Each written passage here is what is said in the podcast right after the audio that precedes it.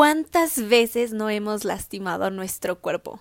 Tema por el cual todos hemos pasado, en la manera en la que nos expresamos de él, con nosotros o en secreto frente al espejo, lo dejamos de alimentar correctamente con tal de que se convierta en uno diferente al que tenemos. Lo exprimimos esperando que se transforme en algo que sí queramos ver o se lo entregamos a personas que pensamos que tal vez sí lo puedan amar como nosotros no lo hemos logrado. Hoy nos vamos a basar en mi historia desde donde yo lo he vivido, como yo me di cuenta de muchas cosas y lo que aprendí con todo esto. ¿Se puede amar tu cuerpo tal cual es? Así que agarra tu café, acomódate porque hoy vamos a platicar sobre esto. Bienvenido a la magia de conectar yo soy Karina y he creado este espacio para compartirnos reflexiones, historias, heridas, pero lo más importante, sanaciones, para así conocernos y conectar con nosotros mismos, transformando desde un lugar más consciente y mágico nuestra alma, mente y cuerpo. Bienvenidos a este nuevo episodio, gracias por estar aquí, escuchar lo que tengo para contarte y reflexionar conmigo una vez más. Como ya escuchaste, hoy vamos a hablar sobre el amor al cuerpo, que está muy conectado con el amor al cuerpo y al alma. Así que todo lo que te voy a contar me hizo aprender esto, que el cuerpo es solo la punta del iceberg. Cuando algo está mal con nuestro cuerpo ya hay muchísimo de trasfondo que es necesario trabajar. Sin duda, reflejamos esas profundidades del mar oscuro por fuera. Así que primero me iré a mi pasado muy pasado. Cuando estaba pequeñilla, ahí por quinto, sexto de primaria, fue que empecé a tener un entorno muy superficial, que se fijaba mucho en la estética, que te tienes que ver delgada, tienes que verte girly. Y me acuerdo que entre mis amigas desde esa edad ya era muy de, a ver, ¿Tú qué tan flaca estás? ¿Tú qué tanto? Yo estoy más flaca que tú. Entonces, la neta, desde ahí te empiezan a meter el chip de creo que deberías estar más flaca, creo que deberías de alimentarte menos. Y pues la neta, de esa edad, la respuesta más sencilla para estar más flaca es comer menos, menos, menos. Entonces, no nos enseñan de en esa edad cómo estar bien desde dentro y pues además se volvió un tema muy importante el tema de gustarle a los niños y obviamente tiene que ver tu físico con esto, que si no estás delgada no les vas a gustar igual y todo eso se te empieza a incrustar en el cerebro. Y bueno, así fue como crecí con algunas inseguridades en mi cuerpo, siempre buscando verme pues perfecta, verme muy bien en la ropa, que me quedara increíble, casi casi que pues verme mejor que la de al lado, porque pues no nos mintamos, eso eso buscamos muchas veces. Y empieza a existir este tema de la presión social, de quedar bien con la sociedad en lugar de quedar bien contigo, y pues cuando te despiertas de esta pesadilla, cuando te das cuenta que no tienes que quedar bien con la sociedad y solo tienes que amarte a ti, es como de. ¿Por qué les hacen eso a las niñas? Güey, ¿por qué? Los odio. y bueno, ya más grande, decidí ir a la nutrióloga porque pues yo seguía trayendo el rollo de verme delgada, el tema superficial que importaba mucho. Y pues la neta fui para verme un poquito mejor, para moldearme, dije, pues para bajar solo unos kilitos, con que me forme tantito. Y ahí déjame decirte que empezó la montaña rusa con el tema del peso. No sé si tú has ido con la nutrióloga, con alguien que te dé una dieta. Y pues bueno, a mí me pasó que me metí en un trip bien cabrón. O sea, no sé.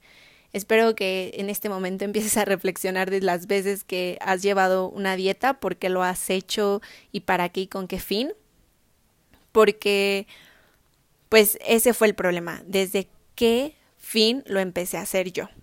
Y antes que nada, quiero dejar súper claro que los nutriólogos no son los malos de la historia. Los nutriólogos hacen un trabajo espectacular. Ellos saben perfecto qué darte, qué porciones, cómo cuidarte. Pero si ya traes varias abolladuras internas, el empezar con un régimen puede ser un detonador horrible a la larga.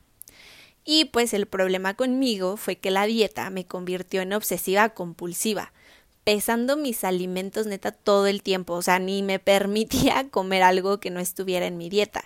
Era súper, súper estricta con esto. Y poco a poco se convirtió en una maldita pesadilla esto, o sea, y si, si para mí era una pesadilla, también seguro para mi mamá, mami, perdóname, porque yo iba a reuniones familiares o a restaurantes y yo llevaba mi propia comida o comía antes mis porciones para no tener que salirme para nada de mi régimen alimenticio.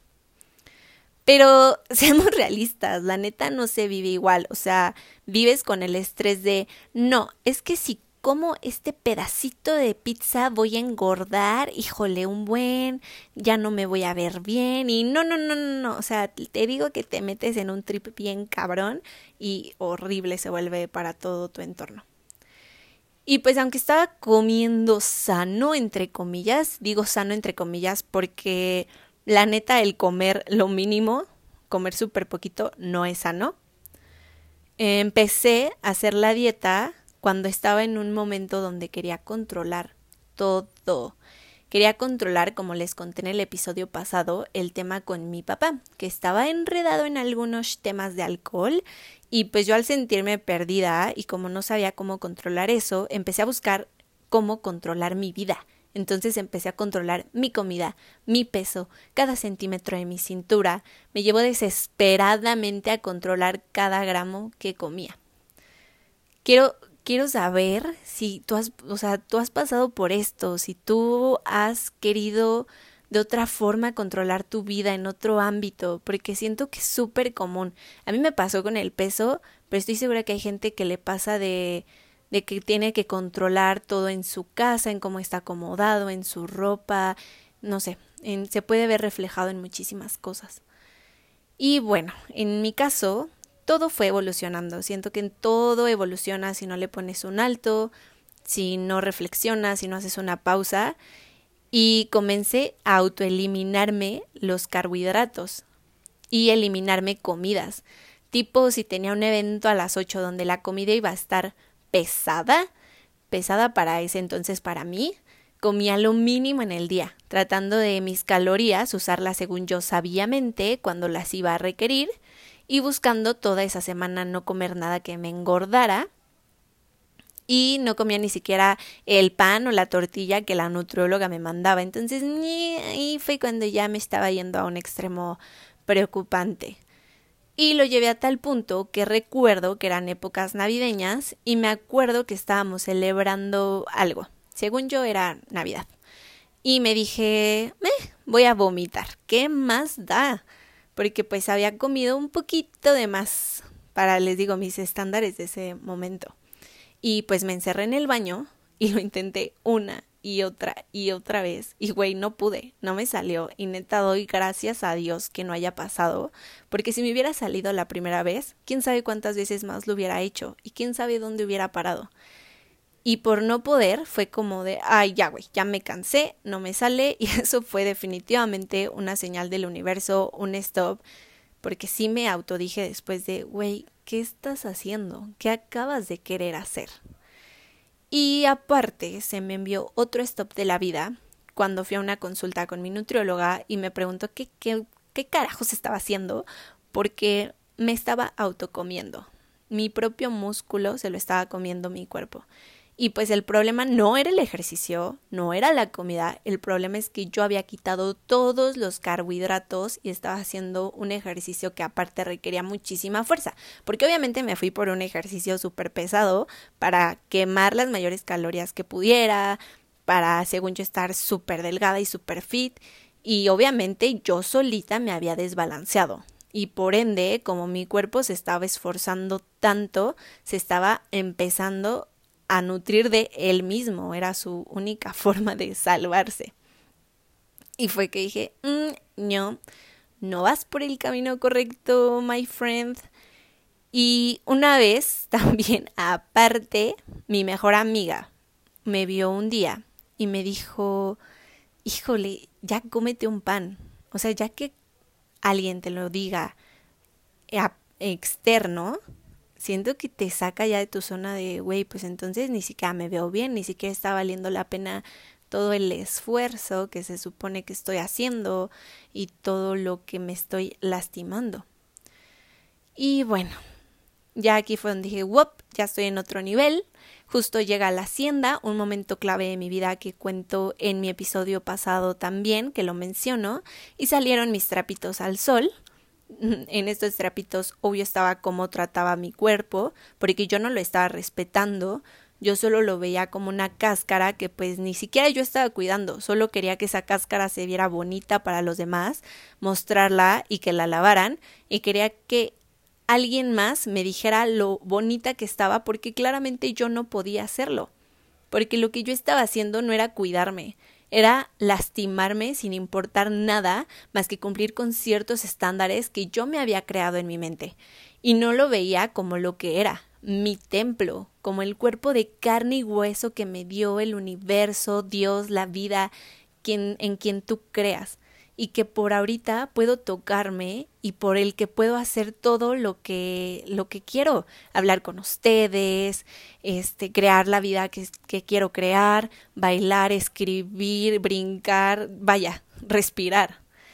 Entonces fue que bueno, a partir de ahí todos estos factores me hicieron poner un estate quieto y empecé a cambiar mi forma de pensar, mi forma de ver la comida, mi forma de ver el ejercicio y empezar a hacer todo lo que hacía, pero ahora desde un lugar más sano y de más amor. Y pues, gracias a la nutrióloga, la verdad, fue que aprendí a comer. Yo ya sabía, después de un año, qué alimentos me iban bien, cuánta porción más o menos, ya sin tener que irme a los extremos, y empecé a comer los carbohidratos que no estaba comiendo, gracias a que pues en su momento había tenido la guía que necesitaba y hasta supe qué alimentos eran mejor para mi tipo de metabolismo, así acelerarlo de manera sana y todo esto hacerlo de la forma más adecuada posible y tener un mejor rendimiento así, tener más energía, llevar una dieta sana. Y cuando decimos dieta no es porque llevas un régimen súper estricto y horrible que te va a matar de hambre, sino una dieta va en cuanto a consumir lo que mejor le cae a tu cuerpo, dejar de comer harinas había sido lo peor que había podido hacer, y eso lo entendí, que matarme de hambre y llevar todos los días la dieta más estricta, estricta, no significaba absolutamente nada. O sea, lo que importaba estaba en cómo me sentía por dentro. Y aparte, aprendí a que lo que ingiero lo cuido no solamente por verme mejor o por no engordar, sino para sentirme bien desde dentro, porque yo soy la primera que se debe cuidar y amar y dar lo mejor, sino quién chingados lo va a hacer, o sea, mi mamá a estas alturas ya no. Entonces, lo tengo que hacer yo. Y además aprendí a ver el ejercicio desde una perspectiva totalmente diferente, a que lo que iba a hacer me hiciera sentir bien, porque me iba a relajar, porque lo iba a disfrutar, me iba a llenar de energía, porque le hacía bien a mi cuerpo desde adentro y al final se iba a notar en lo externo, no solo por mejorar mi apariencia física, sino mejorar mi interior y esto llevarlo a cambios externos y poder decir, güey, pues sí, es porque me siento mejor desde dentro. Y te súper recomiendo en este caso que explores, explores todos los ejercicios que te llamen la atención hasta que encuentres el que es para ti.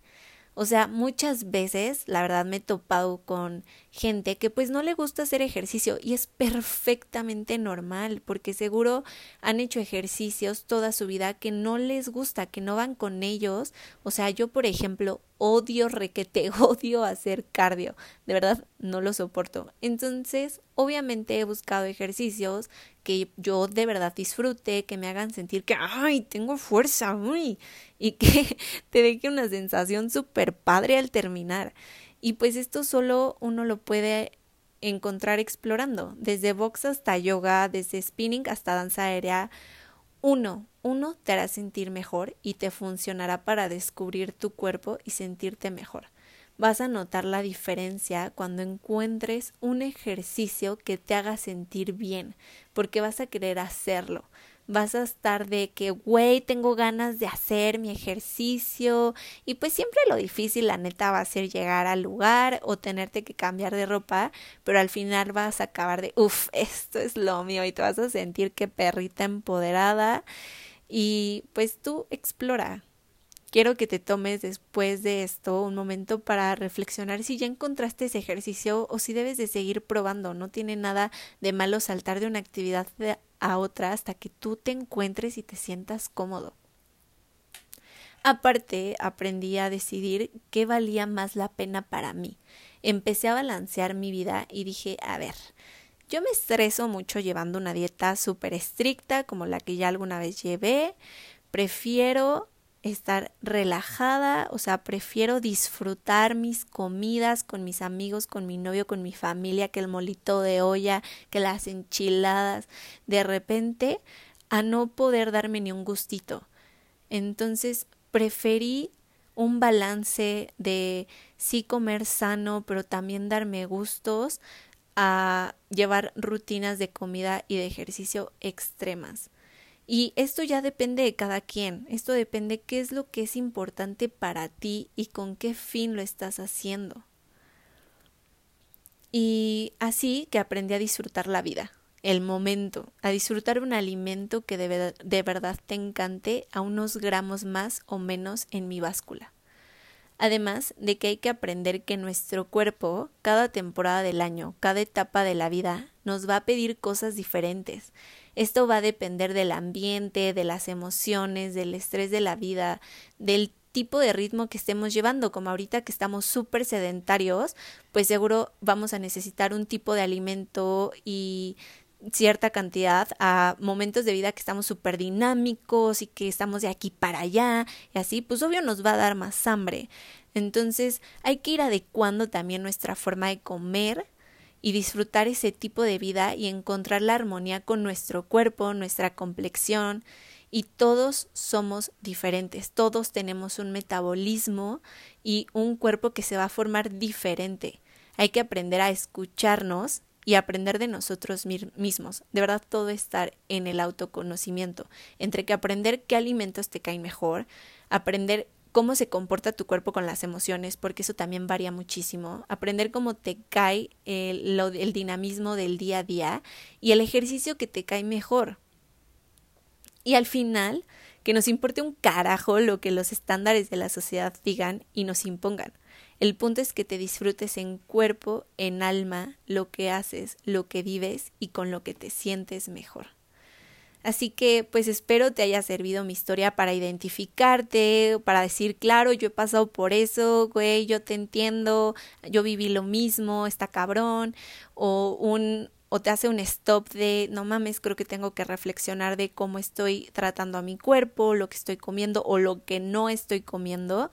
Así que pues me ha encantado platicarte esto, reflexionar contigo sobre todo esto que creo que muchos hemos vivido y pues que disfruten esta vida hermosa, que puedan desplazarse con ese cuerpo precioso que todos tenemos y que lo vean siempre como su templo, que lo alaben como lo que es y pues disfruten muchísimo este día. Muchísimas gracias por acompañarme hoy y nos vemos en el próximo episodio. Gracias por compartir este momento conmigo. Si quieres acompañarme en la búsqueda de la magia de la vida, inspiración creativa y transformación positiva, sígueme en mi Instagram arroba la magia de conectar. Nos escuchamos pronto.